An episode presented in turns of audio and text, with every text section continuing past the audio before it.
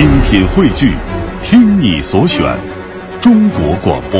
radio.dot.cn，。各大应用市场均可下载。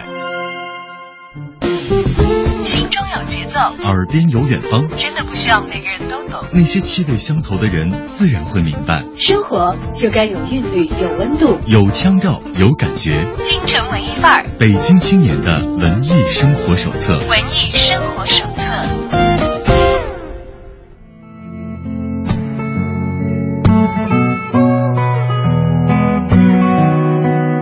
北京时间十五点零三分，欢迎来到京城文艺范儿的访谈板块。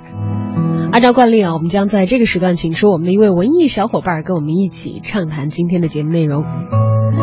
既然是元宵佳节，我们当然会为大家安排一些可以增添生活乐趣的内容在今天的节目当中了。所以我们今天特别请到了讲不停这一位可以一直不停讲下去的我们的文艺小伙伴啊，给我们推荐一些可以在这个文艺生活上让你放松身心，让你获得美的享受，甚至是激发你的畅想，给你带来愉悦的这样的一些内容。我们欢迎讲不停大家好，我是讲不停。啊！你喜欢别人怎么称呼你？我知道这样的名字应该会很容易遭到调侃。啊，还好吧，其实对这个名字取自呃闲庭信步之意，嗯，希望自己生活能过得更呃惬意一点。那大家基本上称呼为老蒋，老蒋我从十六岁就被人叫老蒋，不知道为什么。是因为显得过于沉稳吗？嗯，有可能。其实也有可能跟穿着有关系啊。我今天描述一下我对面坐的老蒋，他穿的我不知道是长衫还是这个短是短的是吧？但是特别像这个传统的这个长衫造型的一个，呃，我们我们的传统的衣衫的穿着，戴的眼镜也是时下文化人，尤其是男性的知识分子特别喜欢戴的这个圆圆的一个眼镜啊，呃，让人觉得嗯很适合跟他来了解一些这个有文化的内容。当然，其实今天我们所聊到的文艺内容更加的直观啊，嗯因为是来自于音乐，也是来自于老蒋的一个好朋友赵赵的音乐。对，本来赵赵今天也是应该跟老蒋一起出现在直播间的，但是元宵佳节嘛啊，大家都可以这个念及思乡之情。但是赵赵呢也是，呃，牵挂着喜欢着他音乐的小伙伴儿，所以我们前期呢也是收录到了一些赵赵的录音。今天跟老蒋和小昭和赵赵一起来分享元宵佳节的京城文艺范儿。为什么想起说赵赵呢？如果大家今年有仔细的呃在看春节联欢晚会啊，没有摇一摇的话，当然或者摇一摇了也看那个晚会的话，会对其中的一首歌可能会有印象，莫文蔚唱的《嗯，当你老了》。对，那首歌其实不是莫文蔚的原唱哈。对，赵赵的赵赵的原唱，然后其实是呃叶芝的诗嘛，然后赵赵谱的曲。今年其实不仅莫文蔚，这很多人都唱了，包括呃，你看李健在那个《我是歌手》，嗯，然后呃，蔡明在中央三的一个前两天一档节目和他自己的一个歌唱的一个专场里面也唱了这首歌，然后好像还有一个过年亲天乐的一个节目也唱了，然后过两天还有一个连续剧可能也也要用到，也要再次唱再用它到这首歌。看老蒋对于这首歌是相当熟悉的了。你第一次听到是谁唱？我第一次听到肯定是赵照唱，啊，是原创的时候，这个比较比较早期，没有被大家广泛知道的时候。五六年前，哇，这首歌那么早就创作出来了。对，很多年了。你还记得是在怎样情况下吗？在录棚的时候，还是在某一个表演的现场？呃，没有 live live 现场 live 现场现场，嗯对。那是在哪个现场？呃，第一次的话没有印象了，我印象里对每个现场，就包括他在我那个社区小剧场的时候也也唱过，而且唱了两遍，应那个观众要求，就是唱了一嗯，因为大家特别的喜爱这首歌啊，也喜欢赵赵自己亲自来演绎他自己原创的一个作品。呃，为什么说老蒋会比较了解这些歌曲的演出呢？因为他本身呢算是独立音乐活动的策划人，对，也是旧鼓楼社区的公益小剧场的一个创始人，嗯所以很多大家所看到的演出啊，都是由他来完成这个此前的一一大部分的这个组织和安排的一个工作包。括从他的前期的呃企划，然后宣传，然后嗯、执行，到最后收尾总结什么之类的。嗯，所以他可能比我们更早的了解到一些歌曲在面向最大面积的观众之前的样子。对对，最原初的样子是什么？就像可能知道某一些明星成名之前他们的样子，因为可能在他们火之前就已经跟老赵是朋友了啊，开始打交道，对一起开始搭台子，为大家准备这个表演的一些机会。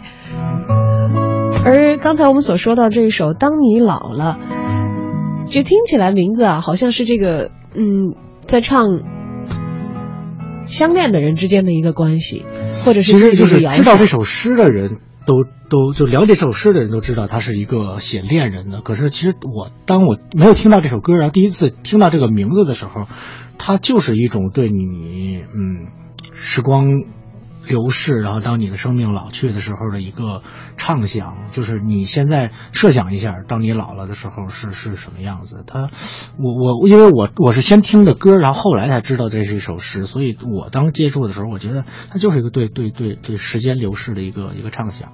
并没有觉得它是局限于这个男女之间的对，当时我真的没有说想到是爱情侣之爱的内容啊。那到底这首歌唱的是爱情、是亲情，还是更加广泛的对于时间的眷恋呢？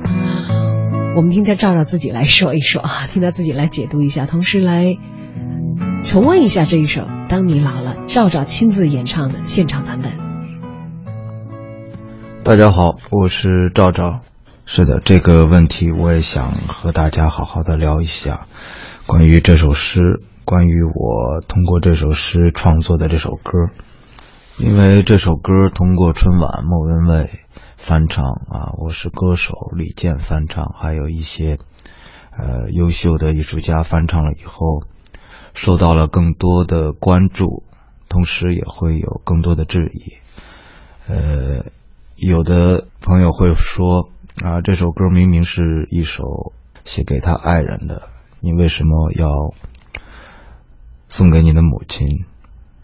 或者说，嗯，这首歌，呃，你应该是用的是哪一个译者的版本？呃，为什么还说是你改编？就中文的译本来说，大概有十多个版本。呃，细心的朋友如果做比较的话，就是我的歌词和这些译本都会有很多的不同之处。嗯，比如说。风吹过来，你的消息，这就是我心里的歌。呃，当你老了，眼眉低垂，灯火昏黄不定。呃，还有，当我老了，我真希望这首歌是唱给你的。这都是在原诗里和这十几个译本里都没有过的歌词。在创作这首歌的起始。原本是知道它就是一首情诗的，但看到“当你老了”这四个字的时候，确实想到的是我们的父辈，呃，我们的老人。既然是一首诗，它其实应该是一个多维度的、立体的一个艺术作品。我觉得我完全呃可以站在亲情的角度，或者说是倾向于亲情的角度去解读。这首诗，或者说是，呃，做一些自己的理解的一个创作。我其实真正这首诗触动我的，也就是“当你老了”这四个字，它成为了一个动机。看到这四个字的时候，我会出现一个再度创作的欲望，想要通过这四个字去表达我当时的心情。在我认为。当你老了，这首歌就我这首歌而言，我觉得可以送给爱人，可以送给朋友，当然也可以送给家人，甚至可以送给未来的自己。因为“当你老了”这四个字，在每个人的心里都会有不同的解读和不同的理解，它是一个立体的，而不是单单是追溯到叶芝的故事里去，因为。歌词还是要反馈到自身来，嗯，如果只是非常片面的认为那是一首情诗，你把它献给母亲是不合适的。我觉得这本身是有一点狭隘的。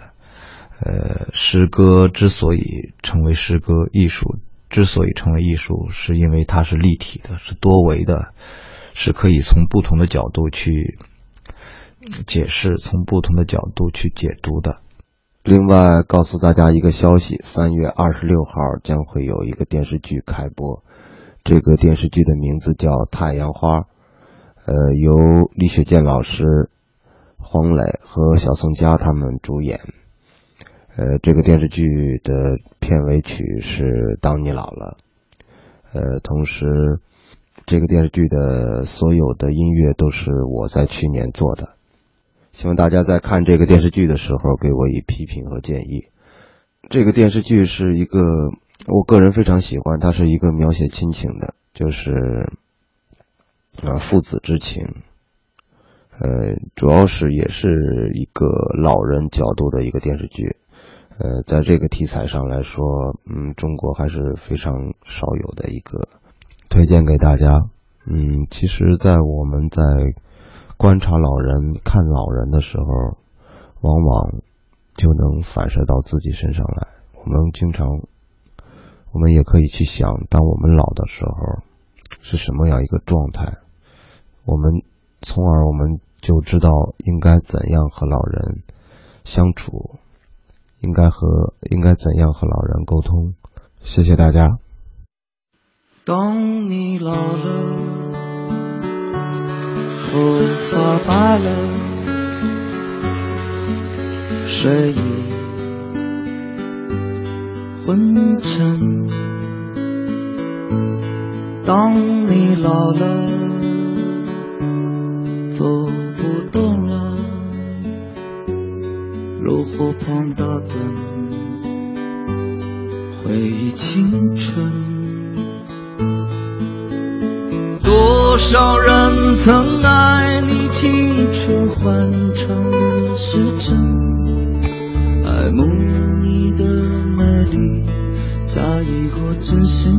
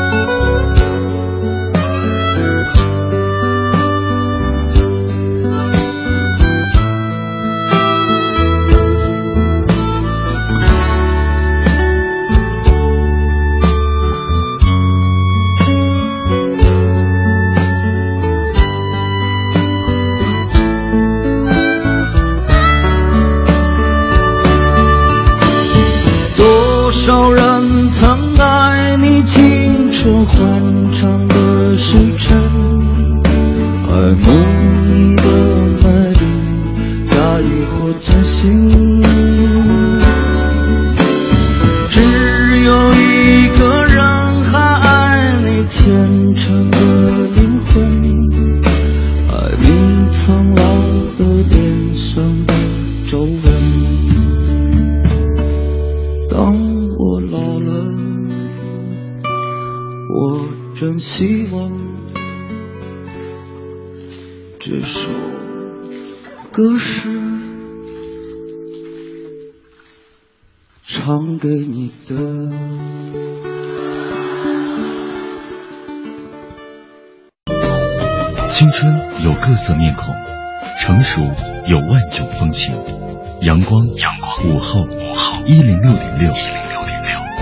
京城文艺范儿遇到有故事的你。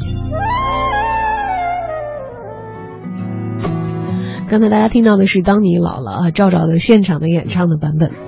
其实，在关掉话筒的时候，蒋先生就已经这个跟我讲，老蒋说，哎，这大概是这个好歌曲的时候那，那算是比较早的时期的一版了啊。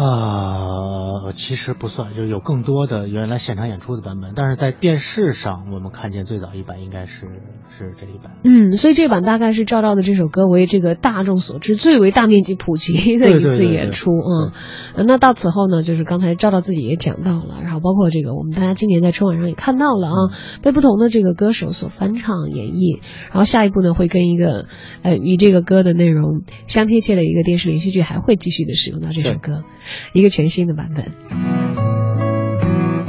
那但说起“老”这个词啊，我觉得文艺青年多愁善感是很容易去触及这个词的。就像这个青年人当中，现在容易讲到说有初老症，年纪轻轻就在慨叹，好像时光已经老去就是等等等等。一提到老，总觉得若有所思的一个样子。嗯，对。但是有的时候就觉得，呃，我其实自己有一个特别确切的感觉啊。我我去年的时候我去看我一个老同学，嗯是因为工作原因去到他这个工作生活的城市，其实毕业以后再也没有见过了。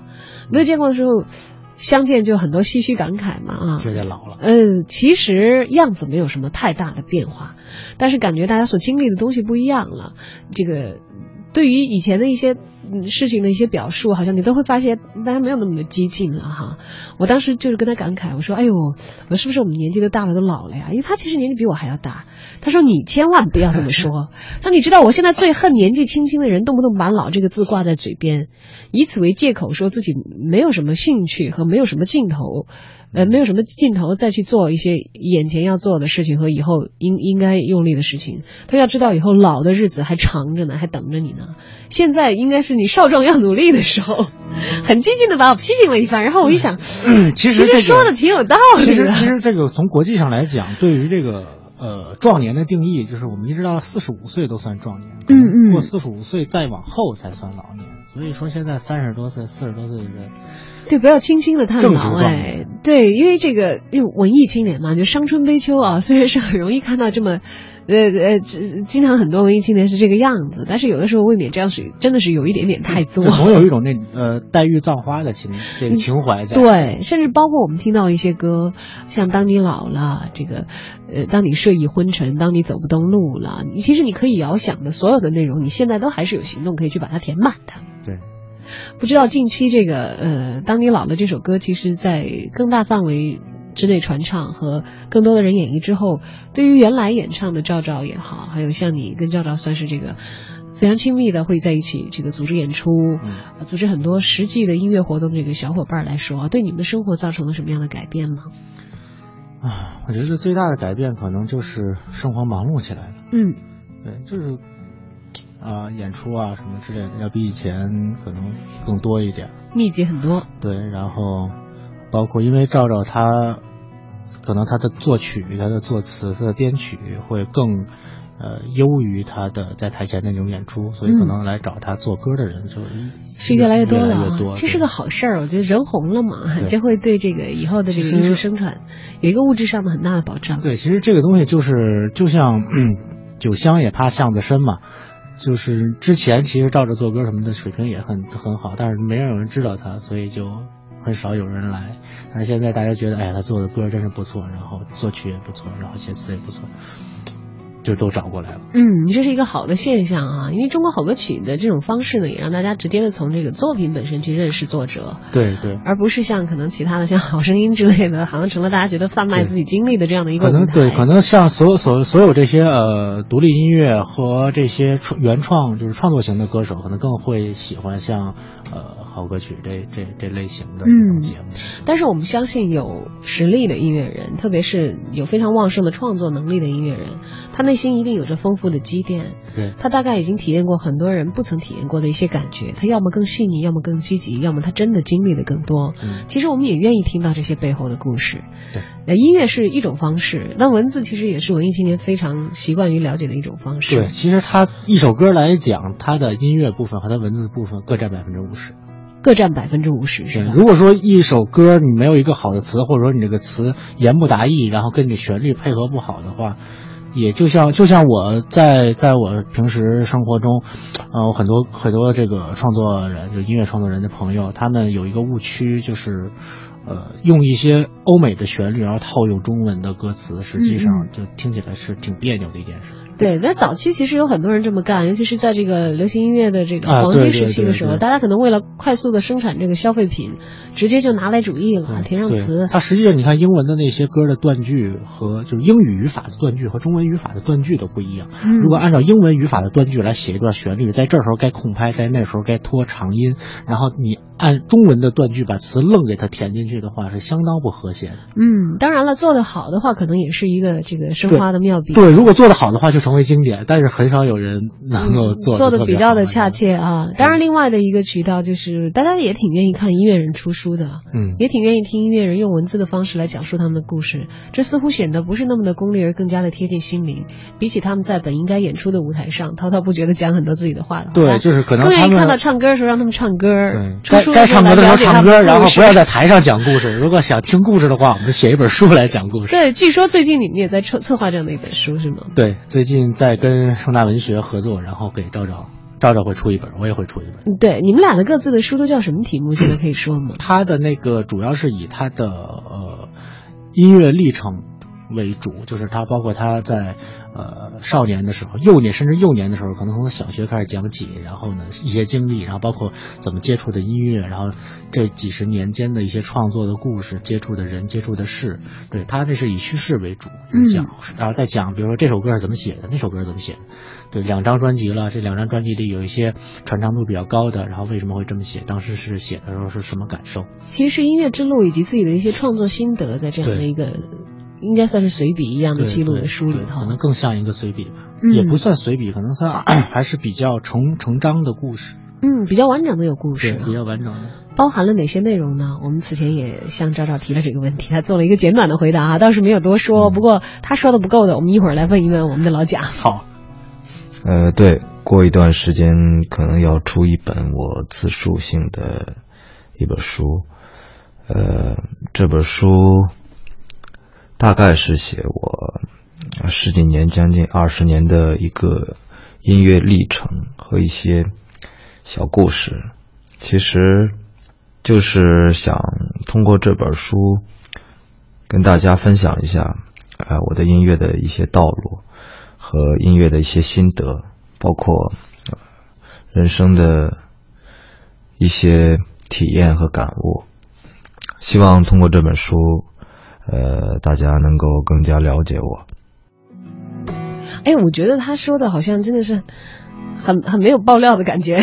啊，爆料啊！对，你知道有其中的内容。容吗？因为我们知道，可能如果要卖书的话，你会从这个封面上看到一些梗概，或者是一些这个比较吸引你的词句。嗯但是基本上会把那个书封起来，不告诉你书里讲什么。嗯，但是我相信你是应该他可能他可能从他的主观意识里就是没有爆料的这个概念。嗯哼所以你你算是赵赵那本书比较早的读者了吧？对，因为我们在录书稿的时候一起录的嘛。嗯，我我觉得包括的可能书稿当中涉及的一些故事，你都是跟他一起来经历的，是吗？对对，其实真的有一部分，包括巡演的时候，然后包括有一些演出，然后某些歌曲的创作的时候，我们还真是在一起。嗯，当然，由于这个书还没有正式出啊，我们好像提前的 放出一些这个篇目来的话，也不算太地道。但是你也是一个亲历者，哎，这种十十几万字的书，然后有几句的这个爆料，其实无无伤大雅。那你报一个，嗯讲一讲有什么故事是会收录在他的新书里，大家还没看见的。嗯，其实，在录书稿的时候，有一个这个令我感触最深的一个他讲的一个故事，就是在他的小时候，他赵赵特别喜欢下象棋，嗯然后呢，他小时候呢跟他的父亲下象棋，呃，永远下不过他父亲。然后呢，但是后来突然有一天，他把他父亲给赢了，嗯，就这一盘棋赢了，然后又连下了几盘，然后都好像是都赢了，还是说就那一盘赢了？然后赢完了以后，他高兴疯了，然后绕着村子就学校就跑，说啊我赢了，我赢了。然后从那以后，他跟他的村子里头合作社，呃，比如说老大爷，然后跟他的同学、跟他老师，所有人下象棋就没输过。有这么厉害啊？他他现在号称，反正是他自己家那个方圆个几十公里、几百公里，无敌手的无敌手没有下得过他的人。他说这样，他说这样，我现在你们坐面前坐着三个人，都不用棋盘，我跟你们三个人同时下盲棋。那确实厉害。然后呢？但是他说，但是他说最后提到了一点，之前的这些的故事都是很平常的故事。他最后提到一点，他说后来我回想起来，我现在回想起来，那盘棋可能是我爸故意输给我的。但是从那以后他就没有再输过哎，对，就是说建立了他的一个非常强大的自自信。对，而且这个自信不是一天，虽然你觉得他好像一夜之间得来的，但是输了那么多盘，是输了那么多多年以后，对，输了那么多年以后，然后突然自己觉得就是练成了那种感觉。这这真的是很像武侠小说里，忽然有一天得到了这个绝世高人的这个传授，就打败了一个大 boss 之后，自己晋升成为这个更高级的这样的很厉害的一个人物，就经验值满了，然后升级。这是大家比较熟悉的一种讲法。而经常会在这个幕后含蓄的待着的，进行默默创作的这些音乐创作人呢，他们可能在台前也是以歌手的身份会唱自己一些原创的歌曲，但是更多的时候是在积累他们对于生活的最为具体的感触，嗯，他们所经历的、所走过的，也许用了漫长的时间才沉淀到他们的感受里面对，面。有可能他们一首歌是凝聚了他们十几年、二十年的所有的一个历程。嗯，然后再通过一番艰苦的像分娩一样的过程，把它凝结到自己的艺术作品当中，让你感受到他想要传递给你的内心的那种激动。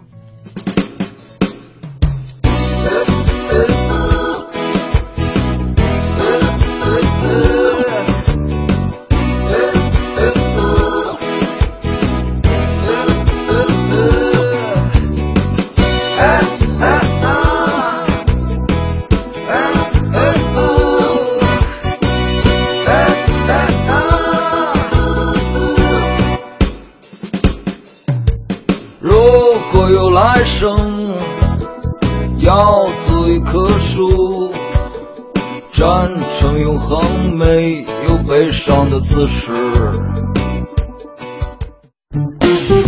心中有节奏，耳边有远方，真的不需要每个人都懂。那些气味相投的人自然会明白。生活就该有韵律，有温度。有腔调，有感觉。京城文艺范儿，北京青年的文艺生活手册。文艺生活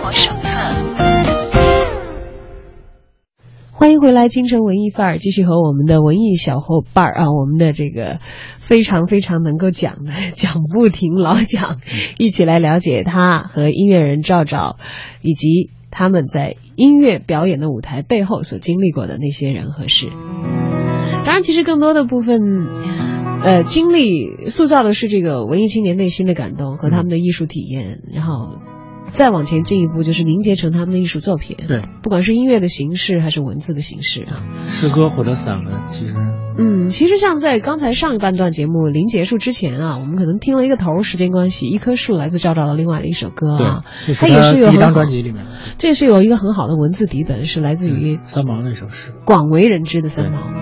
而其实这些音乐人以及音乐人的好好伙伴们，大家也都开始了自己的这个文字创作，用该讲故事的渠道去讲那些他们背后的体验。像刚才其实赵赵更多的文艺青年还是爱写文字，这毕竟比创作歌曲更简单，然后更更信手拈来一点儿。嗯，像赵赵其实写书了，他的书讲的故事，大家即将通过文字的形式来感觉到啊，但是文字的质感可能会带给大家不一样的冲击，因为赵赵的音乐其实质感让人感觉很强烈，对，他的个性也比较突出，他是比较，我觉得是比较直接的，嗯，对。但是文字的他可能讲述的更细节方面的东西更多，然后讲述的更细腻。呃，不过它跟歌曲相比，歌曲会留给我们想象的空间更多一点。嗯，更加的多一些。而新单曲和这个老歌曲，也因为赵照近期知名度的不断的在提升，也会被大家翻出来，以至于可能会很多人听到的时候并不知道歌曲的先后的顺序。对对。所以在这个老蒋自己所熟悉的赵照当中，你觉得他的这个创作的时期会有一些嗯明显的作品风格上的变化吗？呃，其实风格变化不是特别大。你看，像前一阵儿播的那个网剧，嗯就是《匆匆那年》里头，呃，用的那个“你就是我最想要的丫头”，它的后来命名为《丫头》那首歌，实际上是零四年就录完了，然后创作于可能两千年左右，就更早。因为到现在的话，一数都是十年前的事儿了啊，十五年前的事情。哎呦我的天啊！但是其实拿出来可能还是很符合当下的人们的心境。也就是说，一个人的风格的形成，他可能不是一朝一夕的事情，嗯他可能创作也会经历不同的阶段。但是他拿出来让你听到的时候，如果是一个好的东西，它可能哪怕历尽时间，还是会打动你。对，其实像赵赵，嗯，我们所听到的赵赵发表出来的这些歌，然后觉得赵赵可能是这种风格。实际上，我在他电脑里头能够听到的，可能他有更多其他风格的，因为他可能录的小样儿的 demo 可能就有个三四百首左右的样子。哇，那其实是然后他的一些，嗯，比如说没有歌词的一些旋律、一些动机，可能就有上千个。嗯，所以会有更加多面。对，因为我听他的专辑里面，其就是不是专辑啊，就听他电脑里面的呃其他的一些 demo 小样，包括有电音的，嗯有摇滚的，然后有什么，就你能想象的所有音乐种类都会有。哎，但是赵赵给我的哈，我听过的他的哦，不多的，还有佛乐和道教的，居然还有这些啊！当然，这对于音乐人的自己的内功修炼来说，可能各种类型的尝试都是要进行的，这些作业要做。但是在我听到的这个赵赵的歌当中，其实不管是这这个啊、一棵树也好，还是这个当你老了也好，它其实本来是有这个。诗歌的文本作为依托，但是我觉得他唱出来完全跟诗歌给我的感觉非常非常的不一样。像三毛也好，还有之前这个当你老的那个外国诗人的诗歌也好，我看到他们文字原本的时候，我都觉得是一种比较婉约的风格。让他唱出来比较粗犷，对他唱出来非常的直接，非常的粗犷。跟他是山东人有关。山东哪儿人啊？山东聊城。嗯，现在应该是在山东聊城的家中跟家里人一起过节元宵节、啊，元宵佳节，山东聊城。嗯，其实也许真的是有这样的一个音乐人，用他直接的音乐的方式，让我们了解到之后，反倒是刺激很多的听友。对，想去看看他那本书里面的内容。对，想去了解一下这个是怎样的土地孕育的这样的人，因为音乐人嘛，我觉得多多少少他们身上也都会有自己原生的地方所打下的一些烙印。对对，抹不去的那些东西。嗯，所以我们也听到赵赵有一首歌叫《梦回家乡》。对，不知道在他的这个梦里，家乡是怎样的颜色和模样。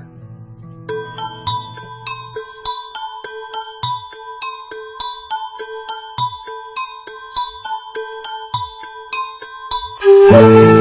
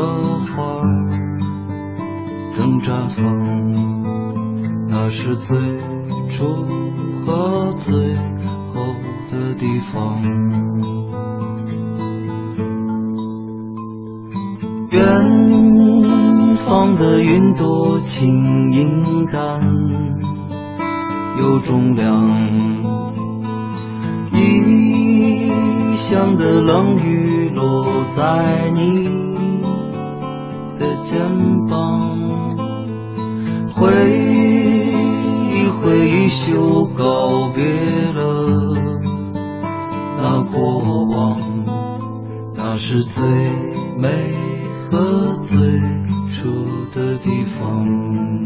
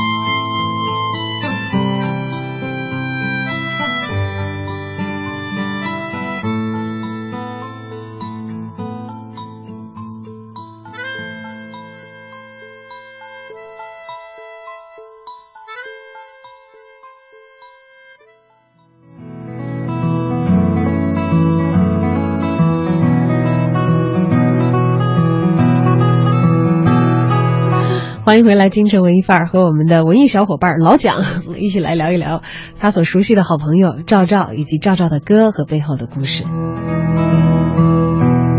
梦回家乡啊，这是赵照算是比较近期的一首歌了，一三年左右吧。嗯，离现在很近，不像刚才我们所说的很多歌，恨不得都是十几年前就完成的歌曲了。梦回家乡似乎在这个春节前的时候显得更加的应景啊。现在很多人是刚刚从家乡这个回到自己生活工作的忙碌的大城市。对，不知道老蒋是哪人？我是北京人。哎呦，那对于回家乡这个事儿，你应该是。比较少有感触吧，尤其是梦回家乡这回事儿，你天天的就生活在自己的每天都在自己家里，所以说可能对于回家这种事情吧，还是不如别人的体会那么深。嗯，因为是没有怎么离开过北京的，除了旅行、演出、嗯，工作，除了需要去远方的时候。对对。远方和家乡其实是一个永远相对的一个概念吧。如果我们身在的地方，就是我们到了，就比如说像我，我是南方人，嗯，我到北京生活工作，我总是觉得我的家乡可能成为了远方的一个部分。对，所以这个东西其实是看你站在一个什么样的角度去去看你的家乡和你所谓的远方，包括你的呃实质的一些远方和你精神上的远方。那文艺青年永远会有精神上的远方的吧？好像永远都到不了。嗯，不管你走过千山万水，你都走到地球另一端，你站在北极光下也好，你在南极跟企鹅拍照也好，对，你已经走了很远的路了，但是你到达的可能只是远方当中的一处。远方这个概念好当你到达远方的时候，其实你回头再去望的话，你走过来的那些路又变成了你的另外一个远方。是吧？就哪怕你已经经过它，对。而家乡呢？我觉得在回不去的时候，家乡其实很远。就李健不是有歌唱吗？说回不去的地方叫家乡。但是赵赵也有一首歌，赵赵有一首歌叫《远方的远方》，然后里面歌词“远方的远方还是远方”。哇，远方的远方还是远方，会不会把那些方向感不太明确的人给绕晕了？当然了，音乐家用他们在音乐上的尝试去探索他们的路，去企及他们所向往的那样的一个远方。嗯，而每一次我们的到达，可能也意味着一个重新的开始。这可能有人会说：“哎呦，这是你们文艺青年惯用的那些酸溜溜的一些 措辞啊！”我想，可能这个真正的文艺追求和这个。比较迂酸或者是肤浅的端起一个文艺的架子之间的区别就在于，大家可能对于远方也好，对于时间也好，对于留恋也好，对于记录也好，这些词都有内心的一个感受和波澜。嗯，但如果你真正是。在文艺方面有需求，也有一些这个打算实际有作为，而不是只是端起一个虚空的淤酸文青的架子的人的话，可能会去做更多踏实的工作。对，就是你盲目的去向往你够不着的那些远方的东西，你不如去深层的挖掘一下你在你周边的这些细节的呃美丽的东西。嗯，在这个过程当中，其实去学习和积累是一个很必要的事情。就像刚才我们讲赵照。他唱的民谣的歌，他的文字可能本来是源于那些细软柔腻的那些诗句，但是通过他的音乐这样子的方式出来的话，会融合了他的艺术的精神在里头，一下变得硬起来了。这首歌非常具有山东汉子的风范在其中，而让你觉得不再是一首这个漂洋过海的一首诗，柔柔的来自一个女诗人，而是来自一个汉子，但是那么真切的一个表达。而在这个新歌的创作的过程当中呢，我们也会看到不断的积累出来的东西，以照照固定的方式啊，来跟大家一起分享。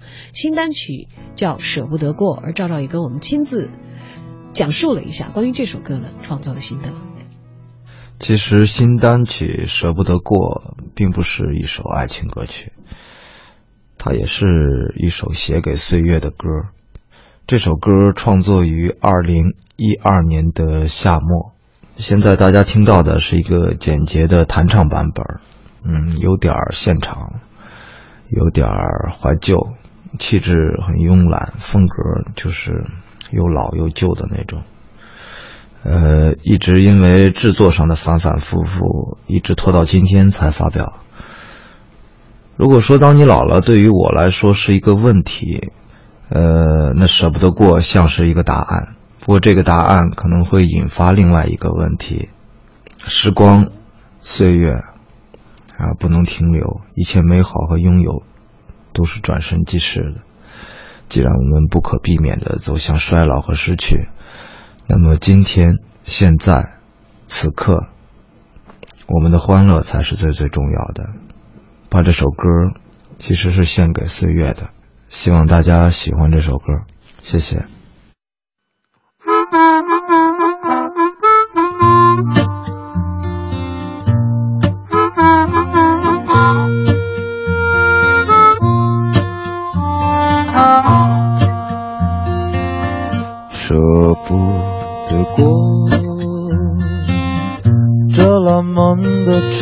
春天，舍不得过这浪漫的夜晚，舍不得过，虽然有一点伤感，舍不得过回不到的从前。口烟，记住你的容颜，喝一杯酒，醉在你的心间，流一滴泪。快乐的时光短暂，一颗想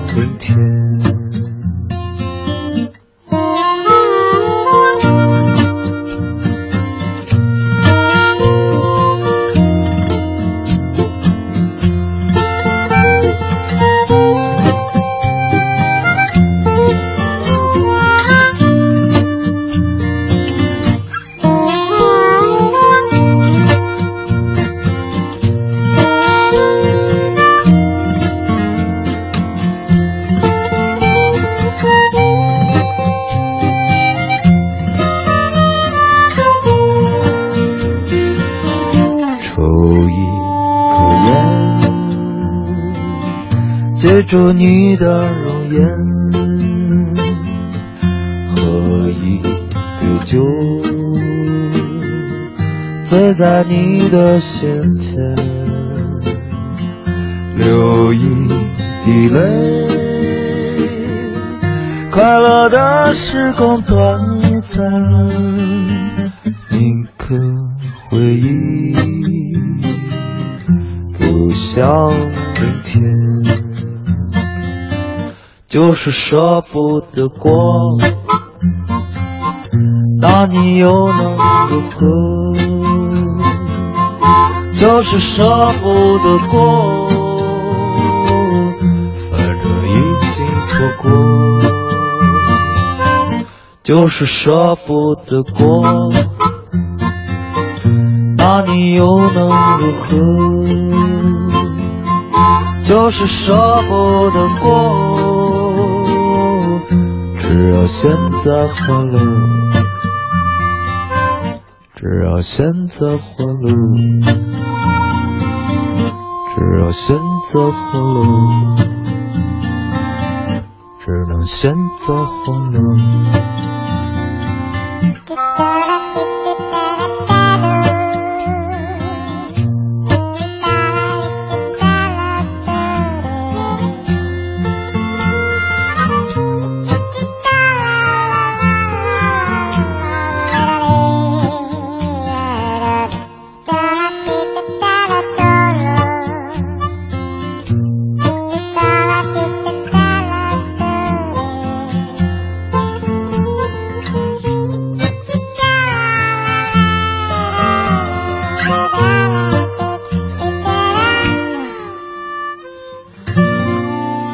舍不得过，来自赵赵一首念旧，但是相对较新的一首歌，应该算是目前最新的了吧？对，应该是最新今天是就咱们在做节目的同时，在呃百度音乐首发的这首歌。哦，今天是舍不得过这个这个歌的首发的日子哈。对，我还以为我们赶在首发之前完成了这个电台版本的首发 们。同时进行。同时进行啊，所以大家刚才听到这首歌，如果觉得哎还挺有意思的，其实今天已经是可以获得一个网络的版本了。在百度音乐里面可以嗯能够听到。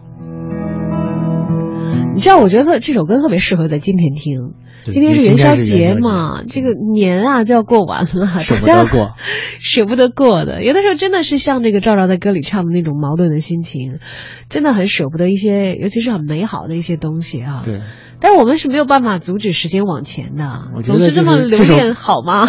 这首歌就是他们，他他提醒我们是，呃，不要等到明天，在当你老了的时候，然后才想起昨天应该舍不得过。嗯，就是我我今天微博里发的这句话，就是他他时刻在提醒我们过好今天，然后不要等到明天我们才想，哎呀，当初怎么怎么样，我真是不舍。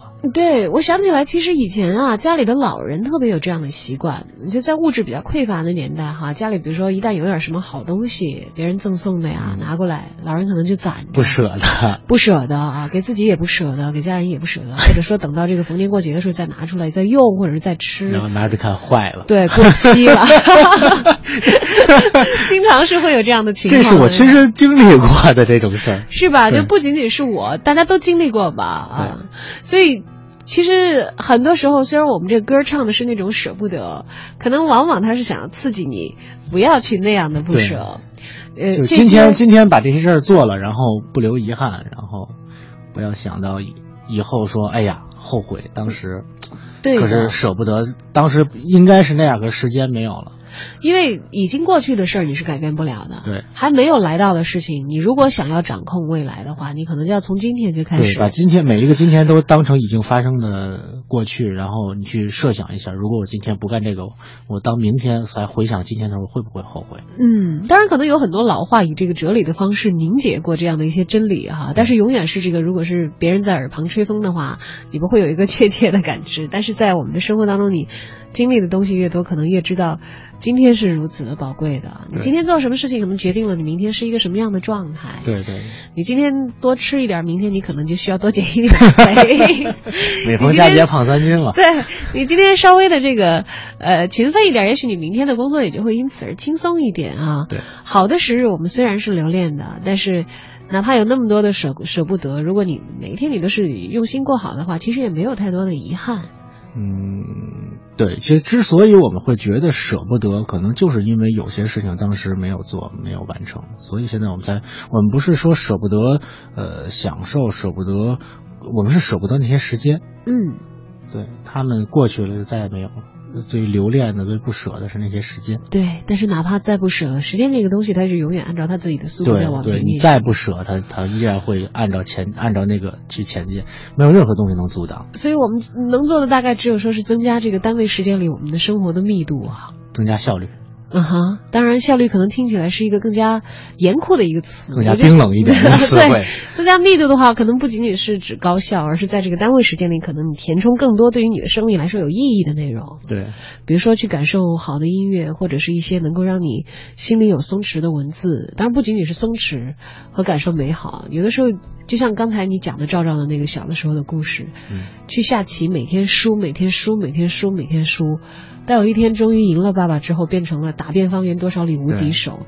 那每一场输的棋，其实也有它非常重大的意义在里头。他有积累了一些经验。嗯，赵赵在你的眼中，因为你是他很贴近的一个朋友啊，非常了解他这个创作生活，可能大家只能是看到他发布一个又一个的作品来觉得、来判断啊，赵赵最近最近有没有这个在密集的在创作等等。但是其实我们知道，刚才一讲，很多歌手是攒了很多自己的创作，，攒很多年，一下子放出来。在你的眼里，赵赵是一个高产的人吗？他应该算是高产，其实说不上，但是他囤货比较 很厉害攒了不少对，就是说，你看他出了两张专辑嘛，呃，一零年出了一张，然后一二年出了一张，然后实际上我们可能今年的计划，照着是在下半年的时候要出一个双专辑，就是一次发两张专辑，哦，这个厉害了，这个量是普通的两倍。对，普通的两倍，可能有二十多首歌。会是什么样子？下半年就知道了。下半年我们就知道了。而关于新年计划，我们也来听听赵赵自己的这个描述啊，他到底会有什么样的安排？新的一年，我想把更多的作品做出来，然后带着我的乐队去巡演，通过乐队的形式把我的作品呈现给大家。呃，因为我个人特别喜欢现场演出这种形式，呃，也特别享受这种形式。嗯，在巡演的过程当中，啊、我会有更多的激情、热情和灵感。嗯，同时呢，也能和呃听友朋友们有一个现场的近距离的互动，呃，非常期待，希望来年能有更多的交流的机会，谢谢。